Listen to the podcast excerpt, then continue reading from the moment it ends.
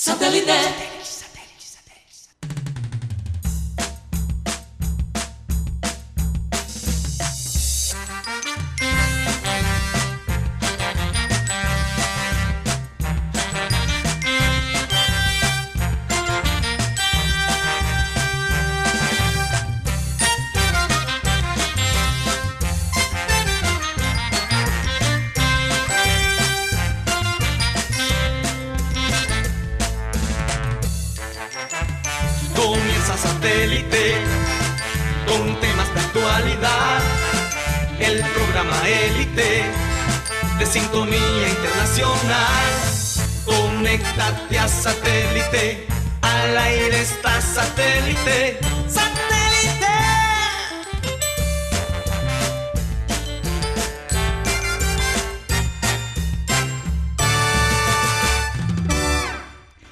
Señoras y señores, bienvenidos a su programa Satélite. Muchísimas gracias por estar el día de hoy con nosotros.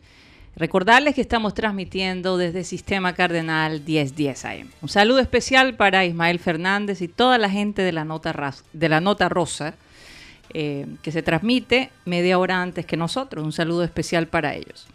Bueno, vamos a darle la bienvenida a la gente que forma parte del panel de satélite. Benjamín Gutiérrez, ¿cómo te encuentras? ¿Cómo fue ese fin de semana? Muy buenas tardes, Karina, Mateo y todos nuestros oyentes. Pues bien, un fin de semana muy tranquilo, pero recibimos una, una sem- un, un comienzo de semana muy triste. Y tengo una frase: El fin no justifica los medios. Valoremos la vida. Bueno, después nos cuentas por qué es un El fin de fin semana no triste. justifican los medios. Interesante eso. Eso sí es verdad. Bueno, Mateo, ¿cómo, ¿cómo te trata el día de hoy? ¿Cómo fue tu fin de semana?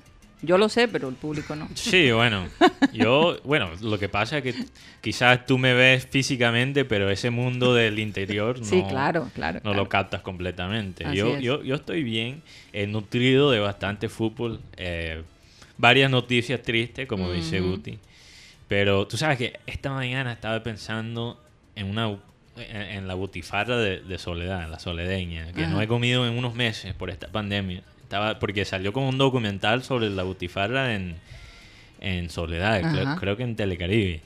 Joder, Me, me empezó a, me empezó a dar un antojo. No, y con bollo una- de yuca. Con bollo de yuca. Tremendo, tremendo. Bueno, Voy a tener que pedirlo a domicilio. Así es, O si un oyente nos quiere mandar uno también, nos pueden escribir a 307 16 0034, que es el WhatsApp de satélite. así es. Bueno, vamos a darle la bienvenida también a nuestro amado Yeyito. Yeyito, ¿cómo te encuentras el día de hoy? Hola tía Carol, saludos para todos nuestros amigos satelitistas. Quiero darle la bienvenida a todos nuestros oyentes hoy lunes. Sean todos bienvenidos a su programa satélite. Continúa tía Carol. Gracias, Yeyito. Bueno, vamos a también a saludar a la gente de producción, Benji Bula, Tox Camargo, Alan Lara y quien les habla, Karina González. Bueno, no sé si alguien, si Iván Garrido va a estar con nosotros, ya nos avisarán. A veces él entra los lunes eh, desde la ciudad de Miami. Bueno, vamos a comenzar eh, el programa con la frase que estamos acostumbrados a hacer. Y vamos a hacer un cambio ahí de música porque hoy, eh, en las horas de la madrugada, murió Ennio Morricone, que eh, es un compositor eh, de bandas sonoras de películas, de películas que la que, que, que creo que han impactado y conmovido al mundo. Por ejemplo, la que vamos a poner ahora, el, el sonido que vamos a poner ahora, es de una muy famosa y para mí una definitivamente de mis favoritas. Que ganó el Oscar, ¿no? Eh, creo que sí. Creo que ellos ganaron el Oscar con la mejor película. Y la frase de Ennio Morricone dice así: El amigo seguro se conoce en la situación insegura. O sea, en los momentos malos, en los momentos donde la calamidad puede estar afectándonos.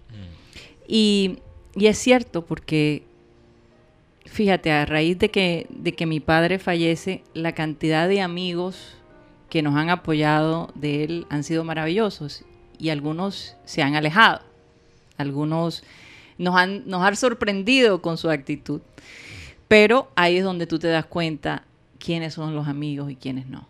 Entonces a eso les llamo yo Los Ángeles. No, y, y todos estamos experimentando esto con la pandemia. Porque yo, yo tengo un amigo que yo estaba hablando con él anoche, un, un amigo que vive en los Estados Unidos, y él me estaba diciendo que él terminó con su novia. Porque ella no estaba tomando la vaina en serio. Sí. Ella de- salía a, a- a rumbear con sus amigas, estaba viajando. Imagínate, eh, había tomado como tres vuelos O sea, domésticos. Si en la situación insegura ella no se cuidaba, ¿cómo él- podría...? Él, dijo, yo, yo ahora ent- realmente entiendo que es ella. Porque, difícil para mí que yo sí me estoy cuidando, Sí, sentí que mi novia no.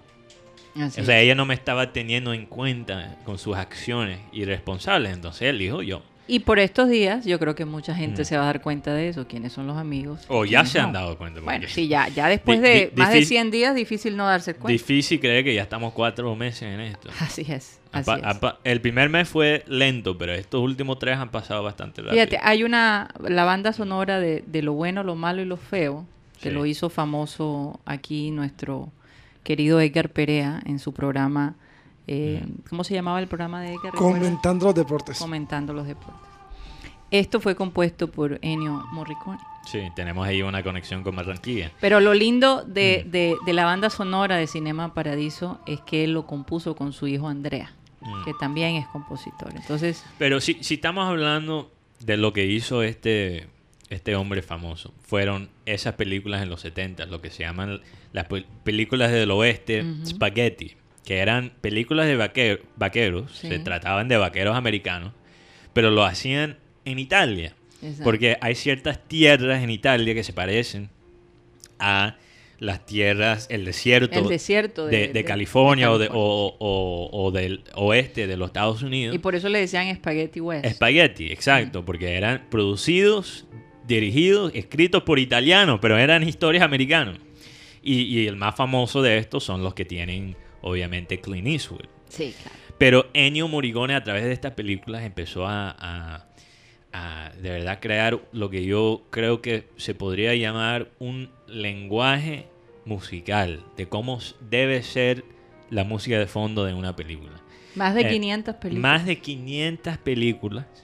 Y, y realmente, si, por ejemplo, si tú escuchas la música de, de esa música de, de lo bueno, lo malo y lo feo, inmediatamente, si, si bueno, quizás algunas personas lo asocian eh, con, con Edgar Perea. Sí. Pero los que han visto la película original, de una ya pueden ver la, la, la cara de Clint Eastwood.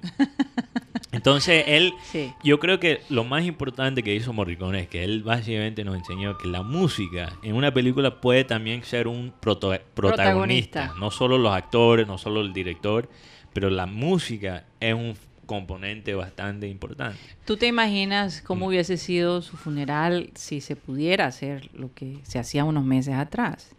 Eh, él, fíjate, duro, él, él, sí, claro, claro, es que son muchos años Sí. y además él fallece porque se cae, se lastima una pierna y no logra recuperarse. Eh, al parecer, en, en medio de, de su proceso, él pide que, que sea un funeral muy sencillo, solo con su familia. Entonces, bueno, eh, se fue un grande, no hay duda de eso. Y, y bueno, Sí. Ot- ah, que- que- lo, lo lindo es que deja un legado increíble y Sí. que cada vez que se escuche su música se va a poder O recordar. sea, 500 películas. Yo, yo creo que el arte es... Yo sé que hay una definición eh, bíblico, Guti, de lo que es la vida eterna. Pero yo creo que quizás lo más cercano en nuestro plano humano a una vida eterna es, es el arte. Siempre, Porque, porque por lo menos aplaza que te olviden. Tú, tú te mantienes vivo a través de tus trabajos, tus obras. Ok, yo siempre he tenido una frase, es, muere la persona, nace la leyenda. Exacto. Por ejemplo, cuando murió Perea, la gente, pronto mucha gente de nuestra de la época de los 20 y todo, decía, no conocía a Perea, pero al escuchar la narración de Perea en el 90, por ejemplo, Sí. queda como que, ¿por qué no disfruté de Edgar Perea? ¿Por qué no lo disfruté? Hay que disfrutar a la gente cuando todavía están aquí. El Eso caso no de, de Abel González, también. Sí. La gente dice, Así es. ¿Por qué no lo disfruté tanto si tuve la oportunidad con mis familiares poder escucharlo? Sí. Yo, yo les voy a decir algo. Como nosotros manejamos aquí la cuenta de programas satélite que tiene muchos videos del pasado. Hay, yo, yo creo que los- los- los- las reproducciones de esa entrevista que Abel González le hizo a Edgar Perea, ahora son más altos ahora que antes. O sea, más gente está entrando a ver esa entrevista ahora que los dos no están. Sobre todo Lo porque fue una entrevista que yo, recuerdo la entrevista tanto porque hubo un momento que Perea dijo un nombre de un jugador y yo dije, no, él no jugó ese partido y hubo como una cierta encontrón y como que yo dije dentro de mí como que miércoles discutí con Perea. Tuviste ese honor, Sí, pero y también fue un honor que pero pude- ¿quién tuvo la razón? Tú chicaste, yo, y yo, tú teniste. yo, yo, claro. Abel me dice que sí, pasa que Guti ese partido sí lo sí, sí jugó Edwin Valencia, en los otros partidos jugó Carlos Sánchez. Pero, pero algo que me impactó mucho fue la química entre el señor Perea y Abel Sí. en la narración en el partido Colombia contra Es la historia, es la historia que había entre Uf, ellos. Se impresionante. conocían muy bien. Entonces, cuando tú conoces a una persona muy bien, eh, eh, no hay que hablar mucho. Sí, como decía Babington, ¿no? cuando hay dos cuando dos pianistas saben de eso no hay que no hay que ensayar tanto. Sí, no hay que ensayar exacto. tanto, así es. Como Zico y, y Peleo. O sea, una No, no se combinación. encontraron nunca. Ah, no se encontraron No, nunca, no, Qué- nunca, nunca. Qué embarrada, Guti. ¿Por qué no me Pelé, dejaste? Pelé y Garrincha. Garrincha, ese es lo que Garrincha, encontraron, sí. Garrincha es lo que Zico no llegó. Zico Eso llegó fue después. 82. Sí, eso fue la generación después. Oigan, Pero ah, también sí. quería rápidamente, ahora que estamos hablando de la música, esto no es tan noticia, pero para mí fue noticia este fin de semana, pasó hace dos meses. Eh, para los aficionados de la música latina, me imagino que muchos están ya enterados. Pero me dolió mucho enterarme que murió en mayo Jorge Santana, que es el hermano menor de Carlos Santana. Sí.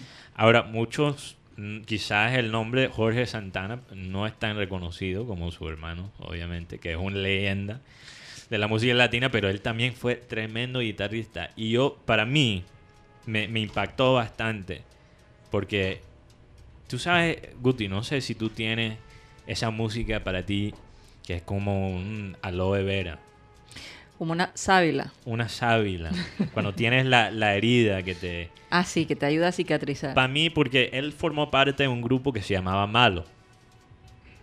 Y ellos, el primer disco de ellos, eh, que es, es autotitulado, que se- también se llama Malo, Ajá. es un disco que a través de los años siempre me ha como acompañado y lo escucho en esos momentos. es el que estamos escuchando ahora Sí, mismo. ¿no? entonces la canción que escuchan ahora mismo, de- quizás lo podemos dejar ahí unos 15 segundos, eh, se llama Suavecito y quizás es, es la canción más famosa de este grupo mal.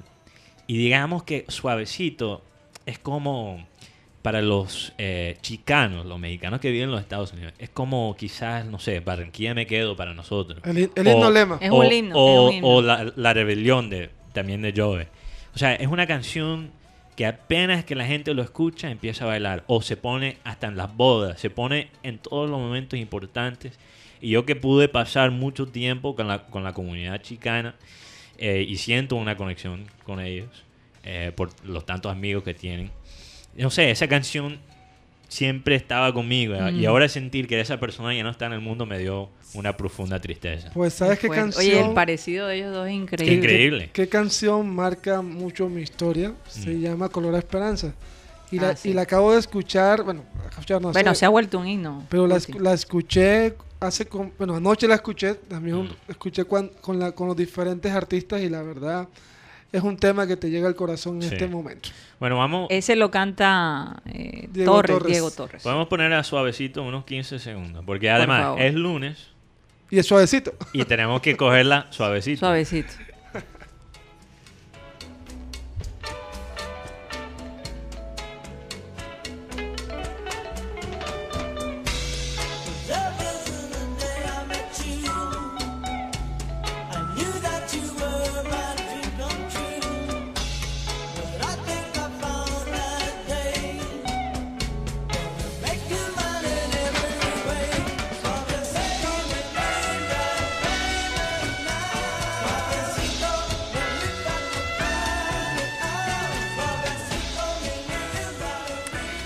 Qué lindo tener eh, hermanos que tengan en común contigo. Tú te Sí. imaginas esas reuniones familiares, tocando, Tocando música, un- cantando. Ah, también pudo ser bastante teso vivir en la sombra de un personaje como Carlos sí, Santana. es posible, pero cuando se reunían seguramente eran ellos mismos. No había nadie más.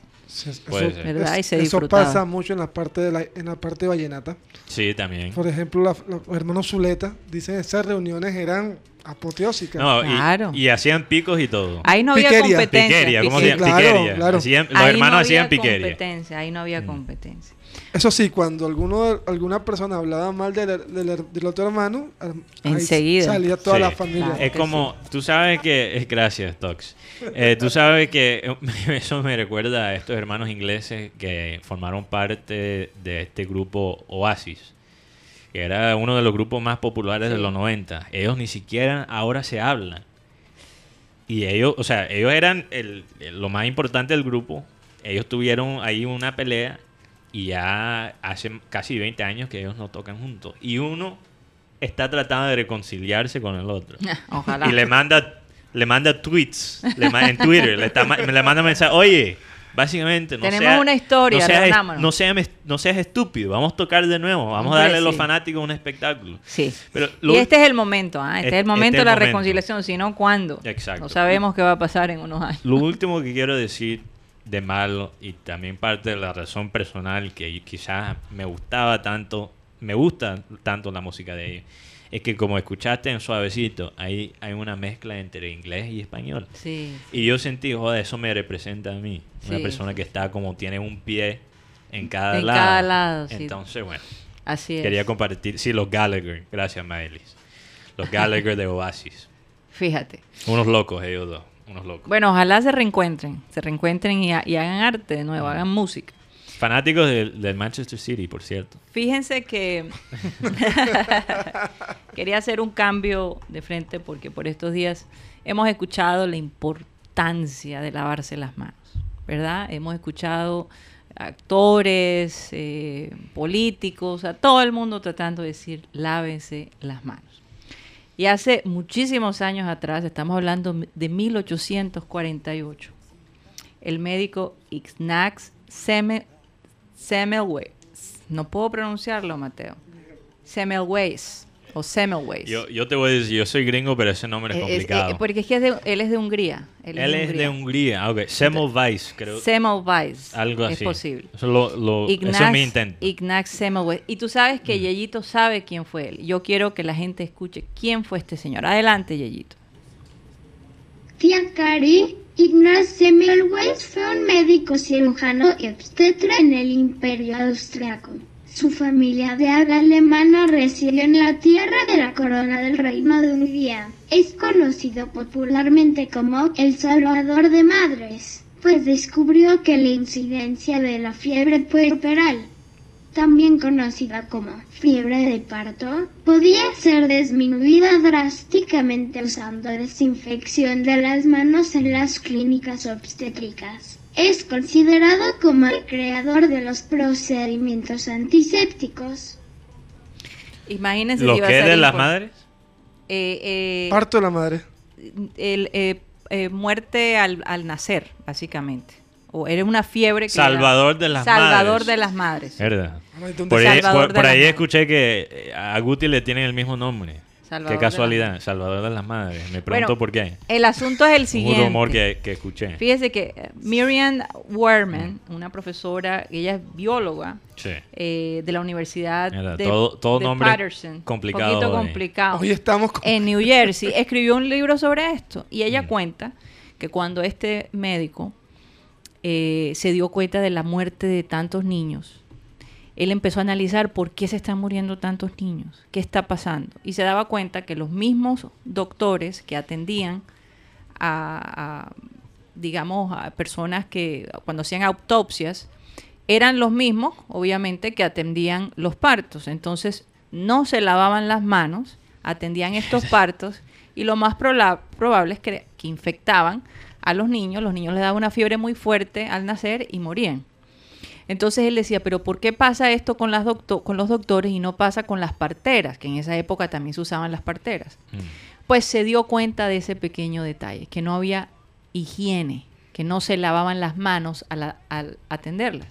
Pues este hombre confrontó a los médicos y les dijo, tenemos que lavarnos mejor las manos.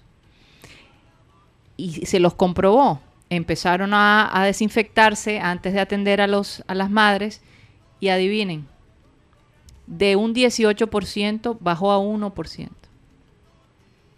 O sea que en efecto El hombre se ganó ese título. Sí, Salvador pero ¿sabes qué madres. pasó? Por el hecho de él confrontar a los médicos, que normalmente los médicos venían de familias prominentes, ¿no? En- prominentes en esa época, de, de mucho dinero.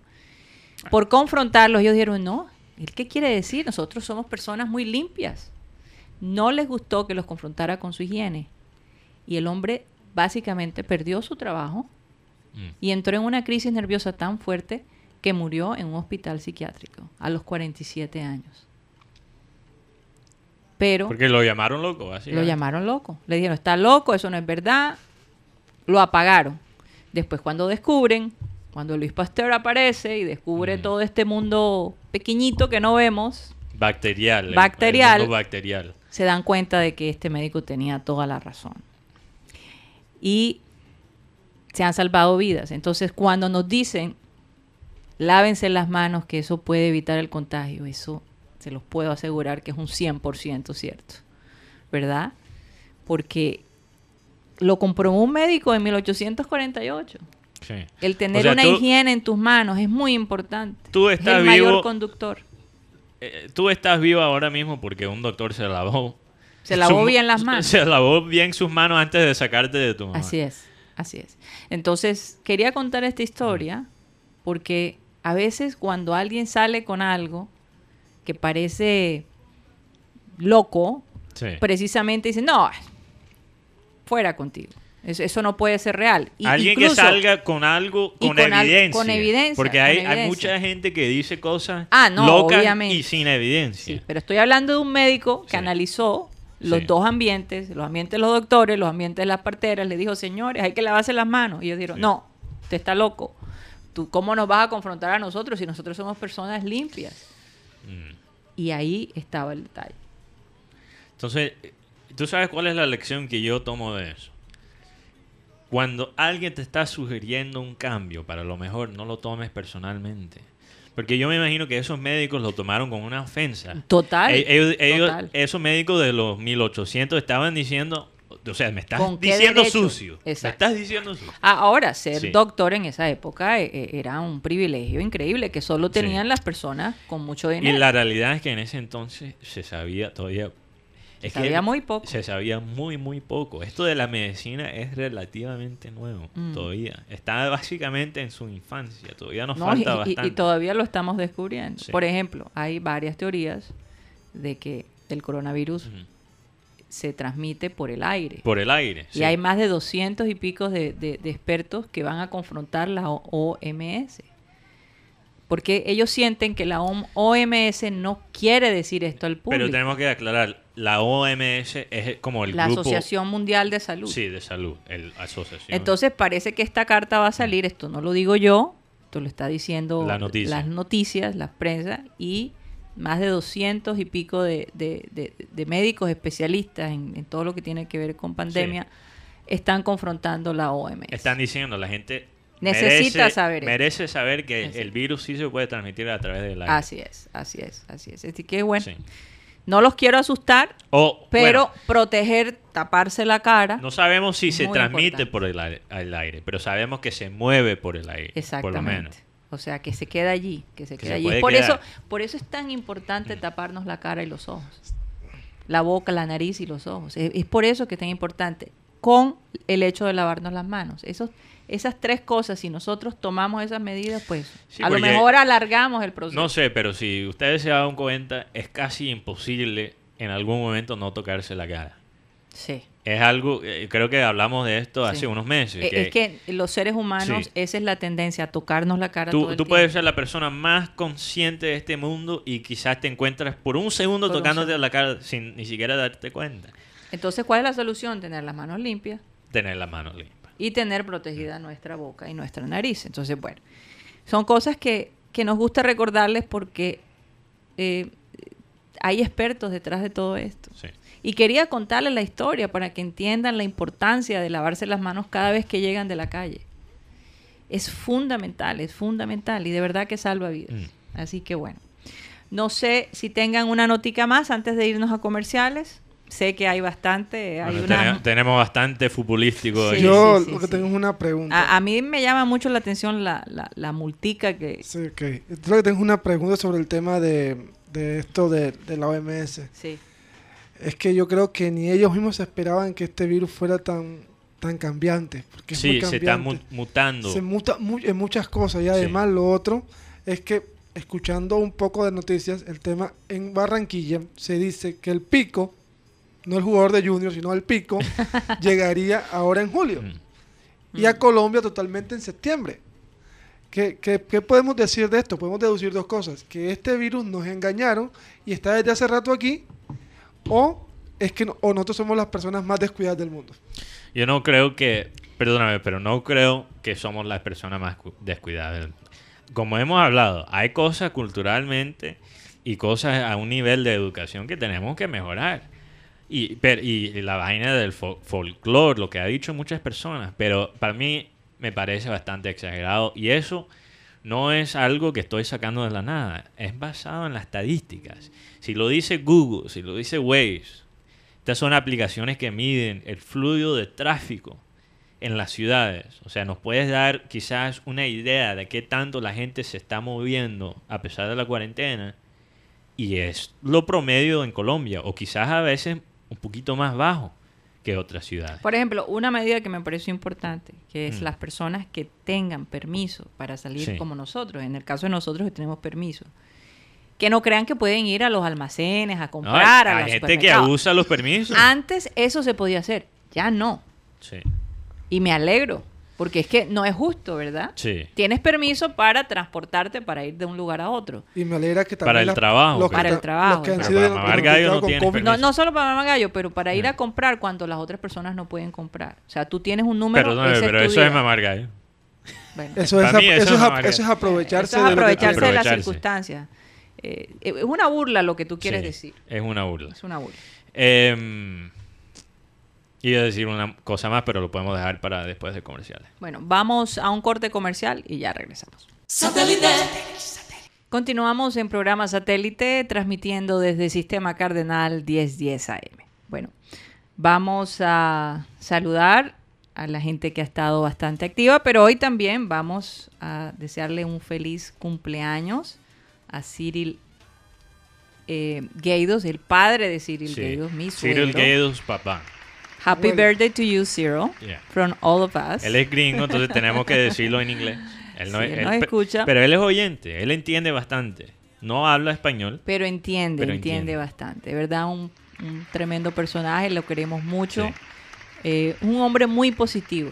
En los momentos más difíciles siempre ha estado Echa- allí. Bastante echado para adelante. Muy echado para adelante. Muy echado Ahora, ahora saben de dónde saca Cyril Gaidos, eh, hijo, mi padre, esa, esa e- energía que él Esa tiene. energía, así es. Eh, y esos el motores. positivismo, el positivismo, El positivismo. también, que es muy importante y sobre todo por estos días. Yo creo que a veces él es demasiado optimista incluso. Pero bueno, eso es otro tema. Eso lo podemos debatir mañana. Pero oye, contagioso. Prefiero estar al lado de personas positivas que personas negativas. Hay que tener ¿verdad? un balance entre pesimismo y optimismo. Sí. Pero yo pienso Si, que... si, te deja, si te dejas llevar por uno o el otro, Pero yo prefiero dejarme llevar y exagerar en el lado positivo yo, en el lado yo, yo negativo. estoy de acuerdo. No sé. Creo que te da vida, que Yo, te da yo- salud. yo estoy de acuerdo porque incluso eh, también ayuda a la gente que quizás tiene un, un- un déficit. de- Por de- ejemplo, la, la película La vida es bella. Si te gusta esa película, lo No menciona la he podido ver, tú sabes. He visto pedazos porque no, no Pero soporto. lo- lo Pero, mencionas ¿por qué cada- te- pero bueno, la menciono porque te voy a Sí. decir, ¿qué situación más difícil puede ser estar en un campo de concentración, ser judío y pensar que en cualquier momento te van a asesinar y que estás con tu hijo allí y que en medio de eso le estás contando una historia y lo estás sacando de su situación? ¿Qué más positivo puede ser que eso? Es, es, es, es verdad, es, Sí. es, es mirar y, y Una historia de sobrevivencia. de Sí. sobrevivencia. ¿Cómo usar la imaginación? exactamente, porque realmente, si nos ponemos a pensar, nosotros estamos en una situación supremamente complicada. Realmente complicada. Eh, Que solo se va a complicar esta, más. que esta época, digamos que, los seres humanos de, de esta generación, muchos no habíamos vivido, como tal vez nuestros, nuestros, nuestros ancianos. Pero es una situación supremamente complicada que ha puesto en jaque a los científicos, a los médicos, a todo el mundo, al gobierno. Eh, eh, realmente no sabemos, no sabemos qué va a pasar, a- hacia dónde vamos a ir. Y mientras tanto, ¿qué hacemos? Oye, Nos pero- reinventamos. Pero tú sabes, lo bueno, usando, continuando con la metáfora de, de ajedrez. De ajedrez. sí. Cuando tú estás en jaque, siempre hay una salida. Siempre hay una Pero salida. acuérdense, a- algunas salidas son mejores que otras. Así Porque algunas salidas te ponen en todavía peor sit- posición. Así y es. algunas te ponen, ok, te ponen en una buena posición. No, pero hay veces que, eh, eh, que, que no se puede hacer nada.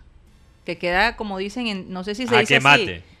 No, Ah. eh, que no se puede matar el uno con el otro. Ah, un empate. es Un lo- empate, sí. o sea, en tablas queda Sí. quedó así, no, no, no se puede concluir. Entonces, en este momento no hemos podido concluir. Puede que haya una salida, eh, aparece siempre una luz y nos vamos hacia allá y entonces esta medicina, en fin, pero en este momento eh, estamos en, Sí. en un caos científico y, y por ahora no... Pero, pero hablando de, de situaciones difíciles, antes que menciono aquí los oyentes digitales, porque quiero, creo que esto conecta bastante con lo que estás diciendo. Estamos, sí, estamos en una situación complicada, pero no tan difícil como la que lo está pasando muchos venezolanos. Ahora mismo, donde el sueldo mínimo en Venezuela tiene un valor de 5 dólares americanos al mes. 5. 5 dólares. Dólares y, americanos. Y la economía está basada en la dolarización. 5 dólares en los Estados Unidos siquiera te compra un sándwich de pollo. Por eso te digo, entonces eh, ni en McDonald's te gasta eso, que digamos es uno entonces, de los entonces restaurantes más baratos. ¿qué, está- qué están haciendo muchos venezolanos jóvenes? Mm. Están usando su imaginación y se han Y, metido y su tecnología, ¿no? tecnología, se han metido en, en esta onda digital. Hay un juego que los oyentes más jóvenes quizás lo van a reconocer que se llama RuneScape. Ha sido bastante popular desde, desde el 2001. Es un juego gratis que se puede hacer en el web. en es un sitio web, básicamente. Es un juego de web. Y lo que han hecho es que hay en ese juego hay un oro digital y ellos minan este oro. Se pasan quizás 10 horas al día, o sea, como un trabajo prácticamente. Ellos son mineros de... Ellos son mineros y después se lo venden, se lo venden a jugadores americanos. Y hay un caso, yo estaba leyendo esta mañana sobre un caso de un, un joven venezolano que min- minó eh, suficiente oro digital para recoger mil dólares. Y con esos mil dólares americanos pudo básicamente salirse de Venezuela y, y- y emigrar a, a Perú. Y después hizo unos 900 más cuando estaba en Perú con el juego para sobrevivir y, hacer- Fíjate. y, y comer. Porque, básicamente. porque te digo, eh, eh, Sí. 100 dólares compra lo que Mm. compran 100 dólares en Estados Unidos en Venezuela. Entonces, imagínate, Mientras que acá, en, en países como en Colombia... es, eh, es eh, eh, casi tres- 4 por 1. eh, Exactamente, entonces... para algunas cosas. Porque, Para algunas cosas, para algunas cosas. Pero la cosa Mm. ya es, no hay sueldo suficiente para mantener a la gente. O sea, los sueldos son absolutamente absurdos. Lo que puede ganar una persona eh, eh, en una hora en, Estados Unidos en y eso no, mal pero- paga. Pero si estás hablando, si estás hablando, Mal eh, pagada. el sueldo mínimo aquí, Sí. ¿verdad? Eso se puede ganar en un día. Lo que se gana en un mes en. Venezuela. Exacto. En un día. En un día. Estamos Eh, hablando, eh. estamos hablando que ellos ganan básicamente el, eh, casi 20 mil pesos al mes. Eso es lo que se gana un venezolano. No. Que eh, eh, es difícil de creer. Entonces ellos usaron esta franja digital, usaron la imaginación y han podido salir de su situación, de ir a un país nuevo. Entonces yo me pregunto, porque eso es causado por la necesidad. Sí. Barranquilla no está en una situación tan grave como la de Venezuela, obviamente. Pero yo creo que aquí podemos desarrollar soluciones digitales. Como siempre, como hemos hablado de Abel González hoy, Abel siempre decía, tengo que pensar ya en la, bar- en, en- en la Barranquilla digital. Y este proceso de la pandemia solo ha aumentado esa necesidad Que si nos hubiéramos preparado unos cinco Mm. años atrás, otra cosa sería. Pero ahora, en medio de este caos, Sí. se han tenido que digitalizar. Porque, porque si, si tú ves, porque si estamos hablando del, del sistema educativo, por ejemplo. que, que muchos quieren que las escuelas la- y las universidades regresen para este semestre que viene ya en persona, o por lo menos un híbrido. Pero ya el presidente. Pero dijo lo que, yo no me imagino, lo que yo me imagino es que el futuro de la educación va a ser ese híbrido entre digital y presencial. Así es. Eso es lo que yo pienso. sí. Entonces, si aquí en Barranquilla y en Colombia en general nos estamos poniendo internet en cada casa, como el internet ya se está volviendo como el algo agua. básico, algo básico. El internet se está volviendo como el agua, Sí. una necesidad, como la comida. En este, en esta, este nuevo mundo en que estamos, con esta pandemia que solo ha aumentado, fíjate que ahora tiene un robot que está reemplazando los pronósticos de los doctores. Bueno, pero ahora que dices eso, Sí. se dañó uno. Y ahora, Mm. antes que se podían hacer más de mil y pico de, de, de- pruebas, eh, solo se están procesando 200 para el Atlántico. Entonces, la, la, la gobernadora está bastante preocupada. Pero estos son los las pruebas. Las pruebas, sí. Oh, Lo- lo- pero- los robots, estos Mm. eh, procesan, si no estoy mal, las pruebas. Aquí lo tenemos aquí. Eso creo que es en Bogotá, Ah, están en Bogotá. si pero no, no, estoy han mal. llegado a, a la costa Pero no, todavía. no, no han llegado. Entonces, ¿qué pasa? Que Sí. se dañó uno y entonces imagínense, en medio, en el momento más crítico para nosotros acá en, el Atlántico. Entonces, estos robots son como Yeyito. O sea, te, te pueden hacer las preguntas, te preguntan cuáles son tus síntomas. Te hacen, te pueden examinar el Bueno, el que yo porcentaje. te estaba hablando con lo de la gobernadora, no, no es. No, estoy hablando de lo que se, se acaba de desarrollar. ah, ok, pero esto es en México, ¿no?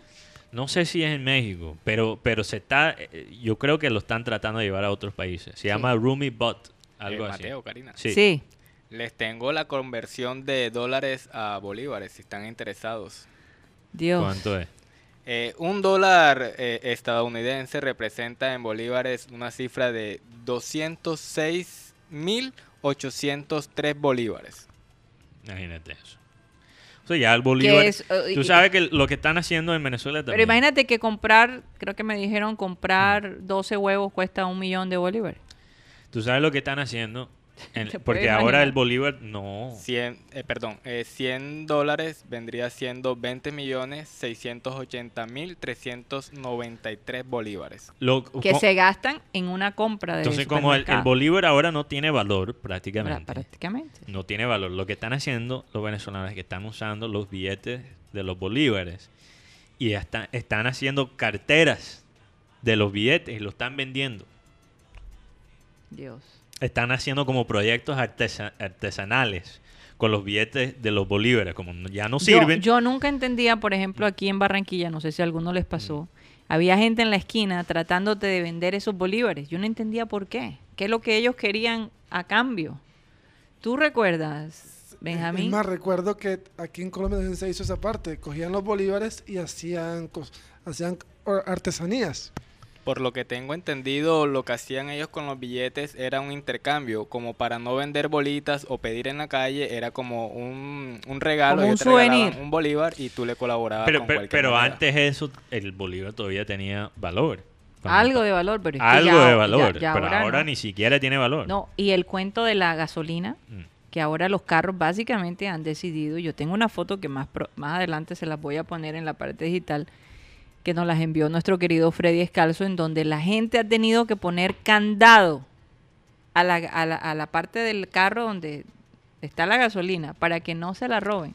Sí, porque la Porque gasolina hay está que tan, hacer, al- está tú tan puedes durar todo un día en una fila para poder poner gasolina en tu carro. Imagínate, un país de petróleo y los mismos ciudadanos no pueden conseguir Así gasolina. es. Una pesadilla. Pero, entonces, estos robots, esto yo creo que, mira, aprendimos la lección. Demasiados médicos, lastimosamente, han muerto por el virus.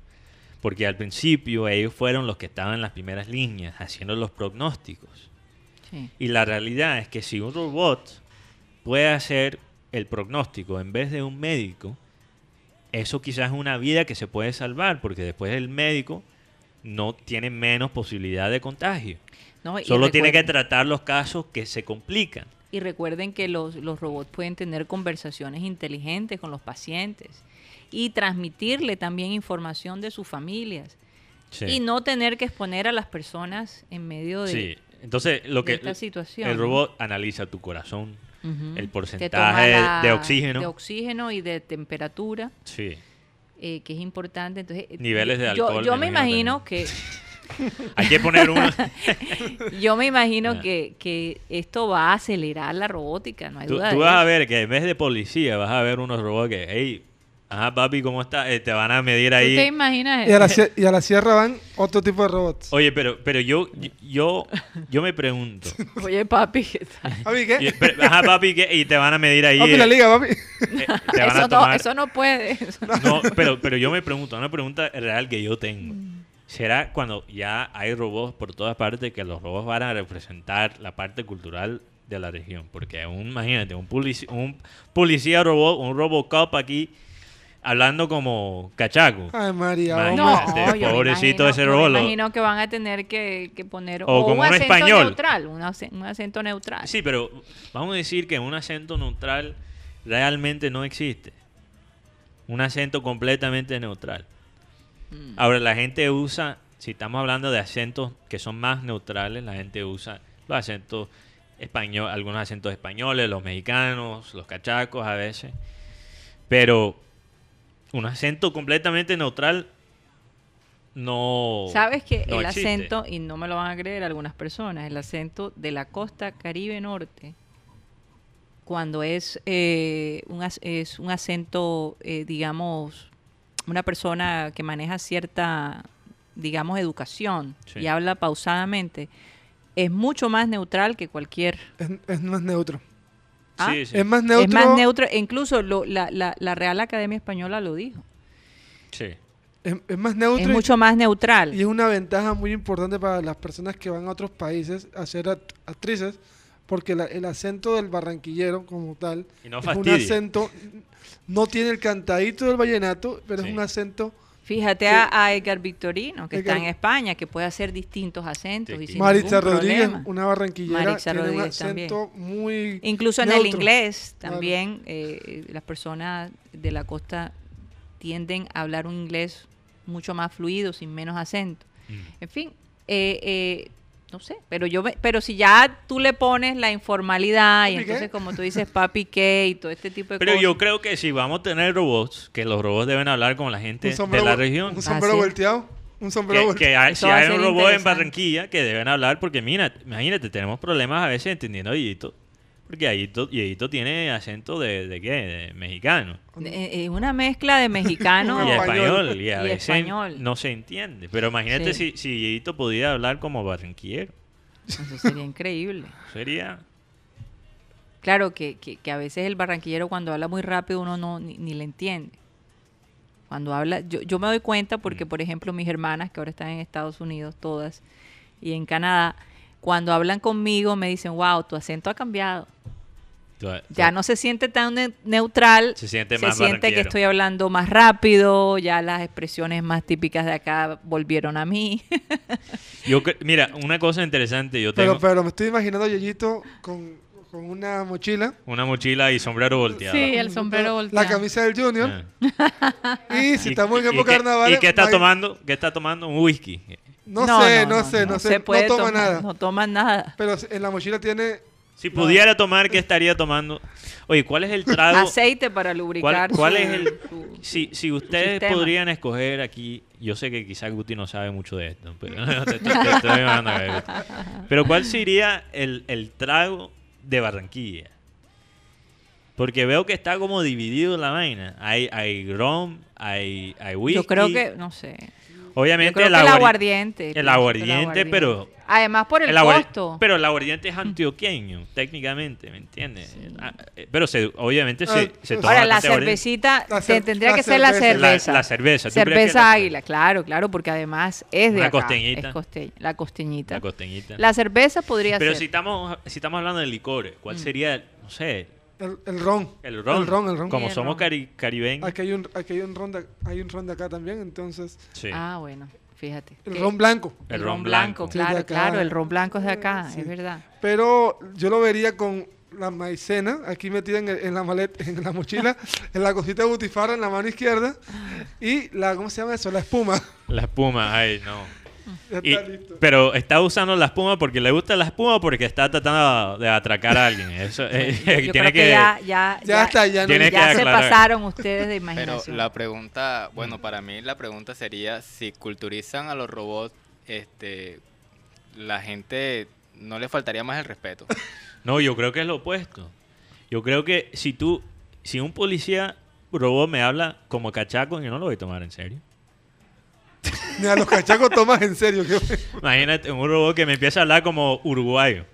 Bueno, bueno, como tenemos quizás a Comesaña, quizás Deja quieta, sería, sería más chévere. Y, y Viera, No, hasta chévere, se oye chévere. ah, sería a mí me quizás gusta, un poco a mí diferente. me gusta el, el- Pero si uno me habla como cachaco, un, un robot policía que me habla como cachaco, o sea, tú- oye, robot, ¿qué- ¿tú qué haces acá? Yo creo que los robots van a tener, yo creo que el, el próximo paso es la parte de, de, aclimi- aclimatizar, aclimatizar. aclimatizar los robots a la región.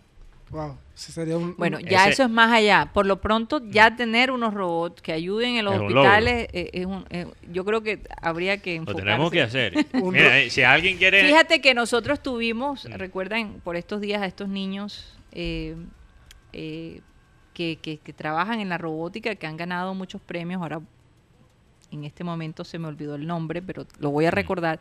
Fíjate que ellos crearon un robot que podía llevar comida y las medicinas a la persona, al paciente. Y ya eso es una actividad menos que tendría que hacer una persona. Y son unos niños de 15 y 16 años.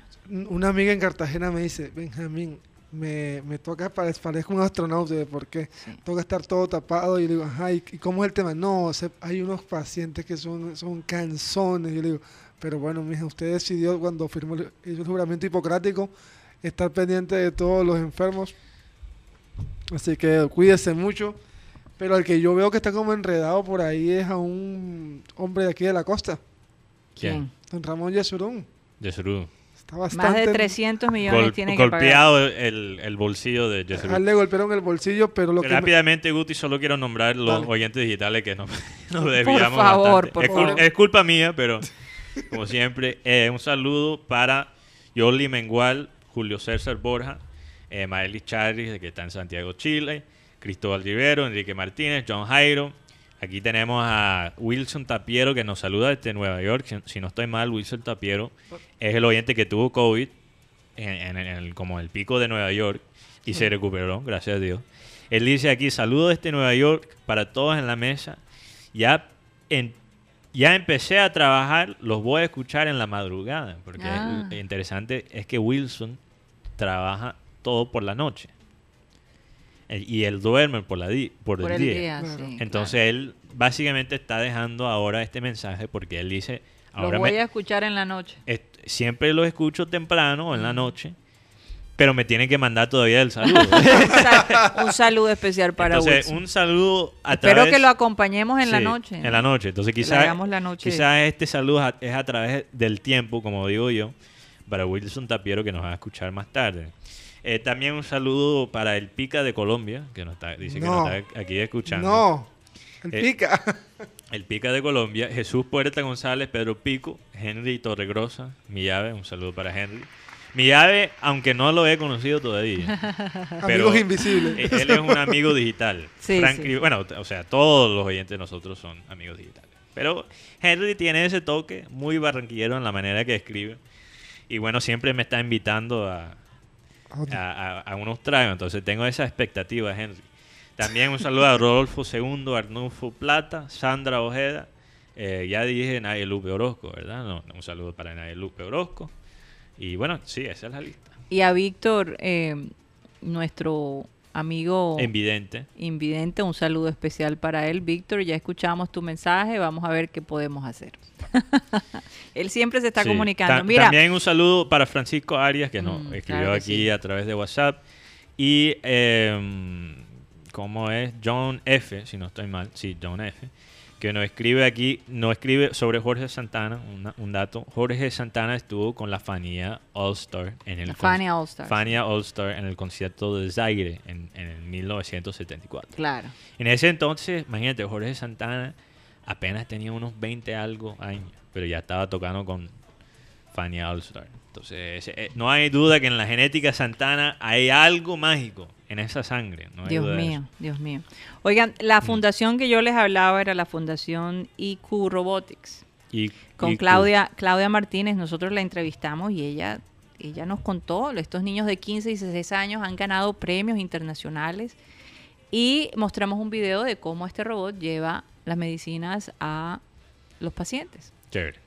Así que eh, eso existe, eh, ese- tipo de tecnología yo creo, Claudia, si nos estás escuchando, hay que, hay que estimular a, a los niños a que sigan haciendo lo que están haciendo, porque la robótica futuros. es el futuro.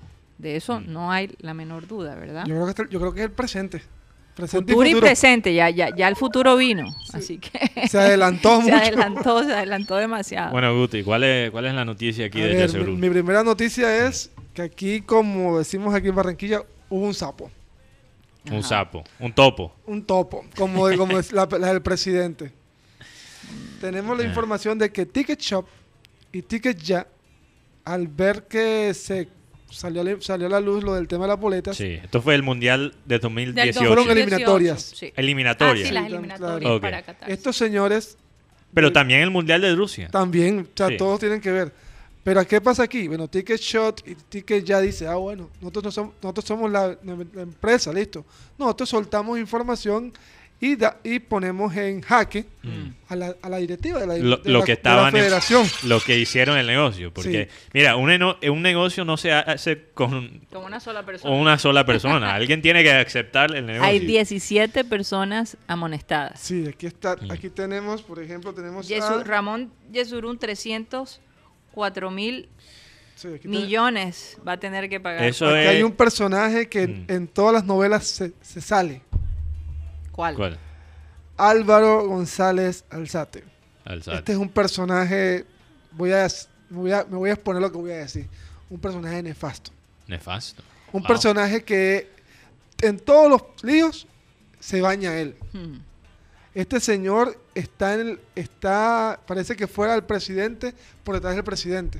Mm. Este señor no lo, tiene un cargo vitalicio, no lo sacan de ahí. Lo que dicen 46 millones tiene Sí. que con pagar. una frase en inglés, el presidente en la sombra, Sí, el, en la el sombra. presidente oscuro. Hay, hay un hay un dicho en inglés que es, es como ese presidente o ese líder que está atrás de la escena. manejando la vaina. Por ejemplo, aquí tenemos a Luis Heriberto Bedoya Giraldo, Ah. el que está allá en Ahora, Estados yo, Unidos. yo, yo no puedo. eh, eh, Luis Ñeco en, en El Presidente hizo un. o sea, un papelazo. Como a- Bedoya. como Bedoya. Que yo ahora, cada vez que pienso en Bedoya, pienso más en, En el, el personaje actor, sí. que el mismo Bedoya. Tu, tu abuelo decía una frase, carebolsa. Cara de bolsa. Sí, porque Sí. ah, decía que esos cachacos hay que tenerle miedo, porque esos que no dicen que no hacen nada, matan la, ma- Mm. matan a todas las moscas. No, y, y ese Bedoya hace el papel de bobo bastante bien, pero el hombre es un bandido. El hombre es un- el hombre Bueno, está ese tiene que pagar 262 millones 601 mil 625. Ahora, fíjate, el que más le Mm. cobraron fue a Ramón eh, de Jesús Yesurún. Ramón Jesús Yesurún. Ramón de Jesús Yesurún. Él tiene que pagar esto por el tema de que él era el presidente en ese momento. En cambio, Tiene que Bedoya, tomar responsabilidad. por- Bedoya, Bedoya era el- fue, fue presidente y en ese momento ya no estaba. Pero yo, yo hago una pregunta. Mm. ¿Dónde están las sanciones, sanciones, sanciones no tanto ¿De económicas, sino las sanciones del, del Ministerio de Deporte? Yo estoy de acuerdo. El gobierno, yo creo que ya la vaina se destapó. Sí, está tan destapada Pero que- tú sabes lo que me dice eso. Oye, Guti, que el gobierno también estaba en la jugada. No, es que es- es- Esto no, lo que tiene sentido. para mí esto no viene de, esto no es de ahora. Para, Ah. Contaba Abel González y el gran Pepe Sánchez contaba que se ponían a Ah. vender boletas en la plaza de París en el Mundial del 98. Voy, voy a dejar, yo creo que, que tiene que ver con este tema. Antes de ir a la parte digital, le voy a dejar con una pregunta. Porque aquí un oyente nos mandó una pregunta. Si tú fueras fiscal o contralor, ¿a dónde hubieras ido en esta pandemia? Y muestra una foto de un avión privado. Pero yo agrego, yo, yo agrego, yo agrego también si tú fueras gerente de Conmebol o de FIFA. ¿En qué o viaje de- estaría o- o ahora? de mismo? federación. O de federación. Bueno, y, y- Yo agrego a ellos en ese combo. y yo me imagino que también lo dicen porque eh, el, el- el, eh, creo que fue, no, fue el fiscal que fue con su hija a San Andrés. Sí, el fis- ese fiscal que... o sea, Aparentemente. que- Pero, o sea, entiendo lo que él dice, la excusa que da, que su hija quiere estar con él, porque nos ha pasado muchas veces donde mi hija ha querido ir con su papá de viaje, ok. Pero dadas las Sí, pero circunstancias... estamos hablando de tiempos normales. Pero- Exacto, y que- pero y que dadas las circunstancias, llevarse a su hija y a su amiga a y San que mi- Andrés. y que mintió porque dice que porque él dice no mi hija nunca salió del cuarto cuando hay fotos donde está saliendo del hotel A la playa, me imagino, y a la piscina. aquí Bueno. todo se sabe Se nos acabó el tiempo en Sistema Cardenal. Mateo Gueidos, ¿por dónde nos pueden seguir? Seguimos por Abel González Satélite en Facebook, también en el canal de YouTube, programa Satélite. Tenemos la aplicación de radio digital, que es el futuro. ojo. Así es. Escuchan bien, estamos ahí a través de eh, TuneIn como Radio Caribe Sano y también la grabación de este programa va a salir a través de la, la aplicación de música y podcast Spotify. Así es. Bueno, se nos acabó el tiempo en Sistema Cardenal. Recuerden que estamos de lunes a viernes, de 1 y 30 a 2 y 30. Muchísimas gracias y recuerden que la cita mañana es aquí, Sistema Cardenal. Continuamos en programa satélite, ahora 100% digital, la media hora sin reservas. Y para Mateo, perniciosa. Sí, ahora me están echando la culpa. ¿eh? toda tuya Ahora yo Oye, soy, siempre caes, Mateo, siempre ahora caes. soy el único que, es- que es pernicioso. No te creas, Guti tiene su cara de, de niño bueno, pero él tiene su lado ahí. Ah. No te comes el cuento. Oye, eh, tenemos a, a Lina Scarpati que nos va a hablar de un evento muy importante allá que va a suceder En por estos días en Boloña, en medio de, de- de- de- de la pandemia y también de un rebrote, ¿no? Mm. Pero por otro lado, fíjense que en la, en la ciudad de Londres se abrieron los, los pubs, los famosos pubs, los bares, y fue un verdadero caos Uy, la cantidad de gente borracha, sin protección, eso fue algo espantoso. Decían los, los policías que definitivamente la gente con alcohol no se puede, no se puede controlar. Especialmente Eh, que eh, esos ingleses se pasan. Se pasan y, ¿eh? y- y- y- y hay una zona que creo que se llama Soho. En, en- Soho, en- sí. en Londres, que es donde están todos estos pubs que nosotros incluso hemos Di- pasado. digamos que Soho es como la, la, la calle de, de bares, pero como la, la parte más cachetosa. Sí, la zona exacto. rosa Sí, como las, una Como la zona, zona rosa, rosa. pero cachetosa. No, Exacto. es que Entonces la hay zona mucho- rosa es cachetosa la, la, Sí. la- la zona la zona Roja. la zona rosa Oye. Guti, que tienes Eh, el asunto es que es que abrieron restaurantes y la gente como Ah. si nada por las calles tomando y de todo, o sea, Ah. cualquier cantidad sin protección. Dios Sí. mío, yo no sé qué irán a decir los números por estos días. En todo caso, eh, Lina Scarpati, ella eh, hay algo que se llama cine en la plaza o cine en plaza. Eh, nos va a hablar un poco de cómo Boloña va a manejar Sí. este tipo de actividades. Y yo me imagino que ya hoy, que porque comenzó hoy, ella tendrá más o menos un reporte de cómo les fue. Sí, me interesa y- la parte y- y logística. Fíjate, sí, y fíjate que eso es algo que eh, el cine, cómo, cómo une, ¿no? Cómo, cómo distrae. Y eso es algo que hablábamos con Jorge Herrera el viernes.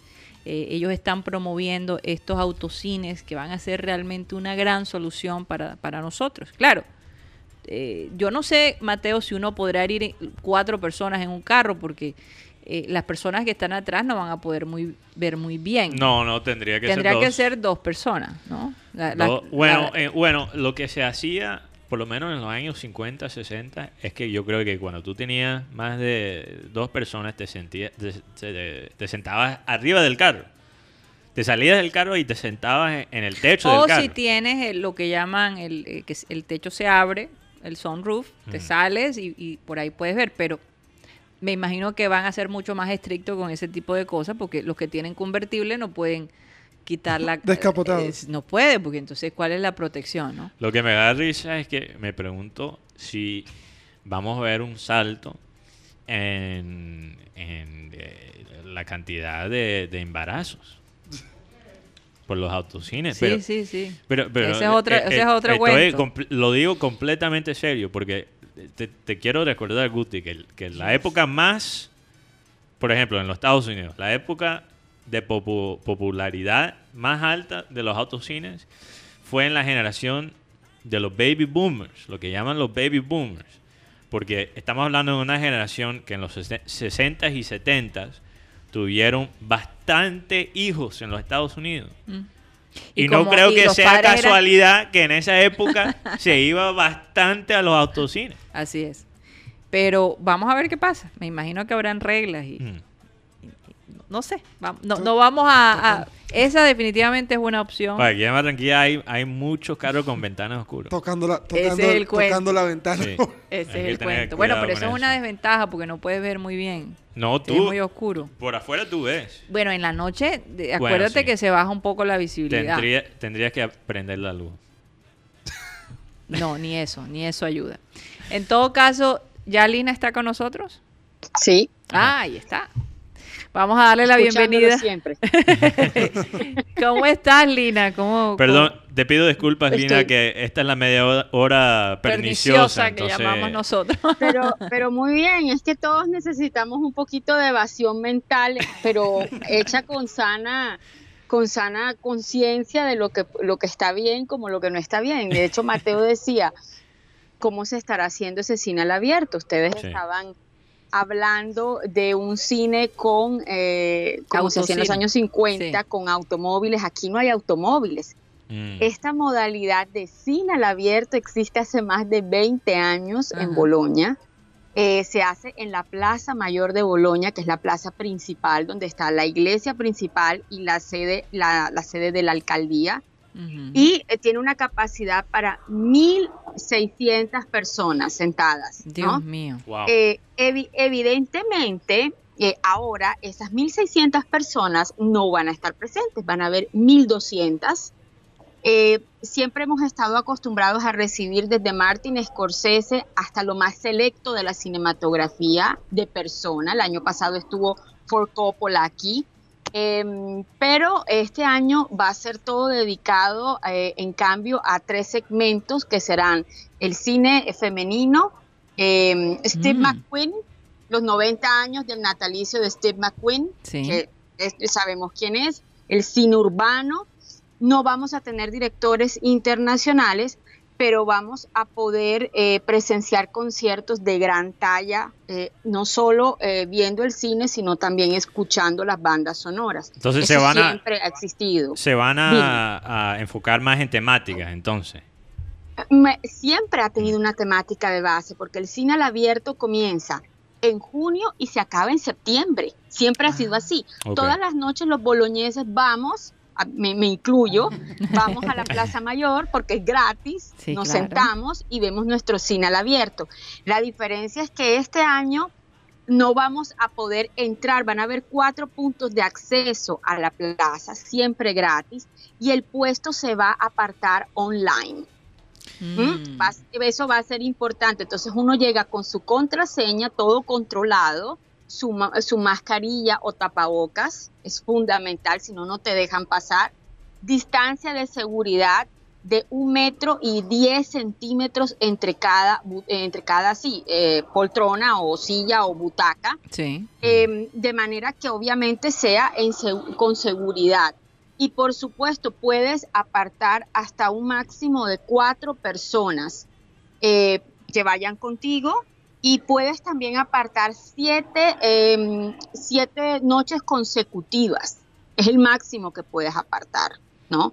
Fíjate. Eh, y además, como le decía yo en, en conversación telefónica, Karina, hay eventos correlativos al cine en Plaza Mayor, es decir, no va a ser la única eh, exhibición de cine al abierto.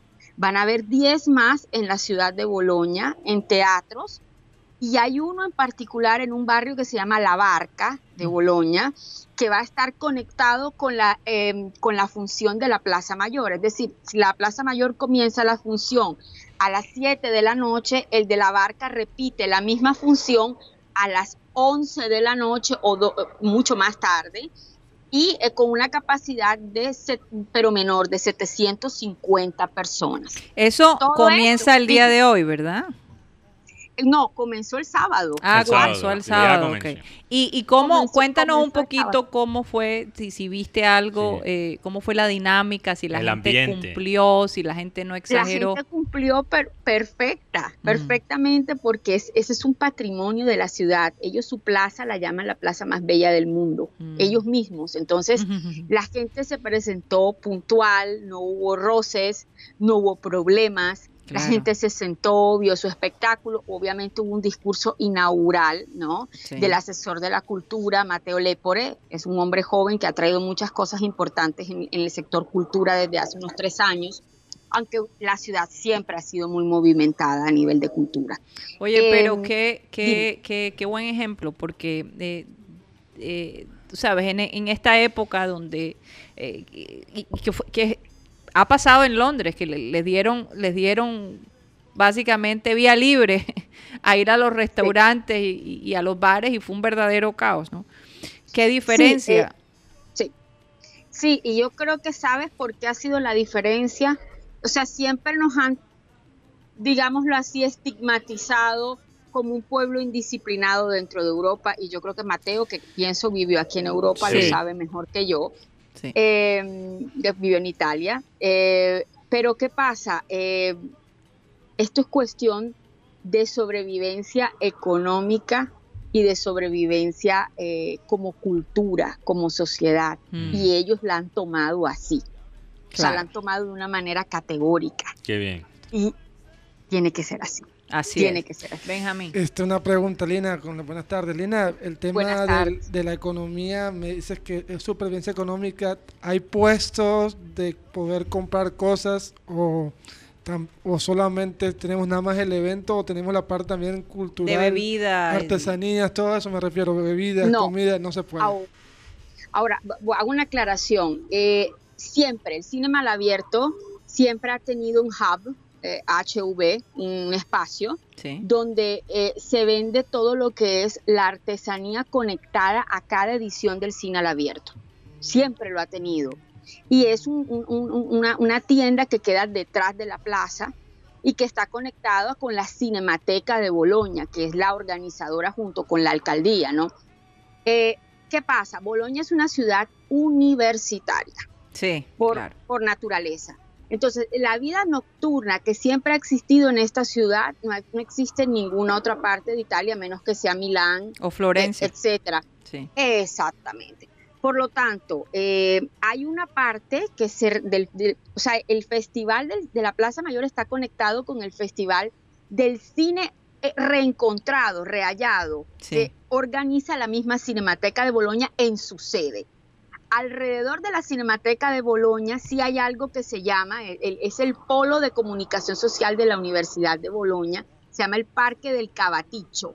Y ahí sí hay manifestaciones de índole gastronómica. Ahí sí.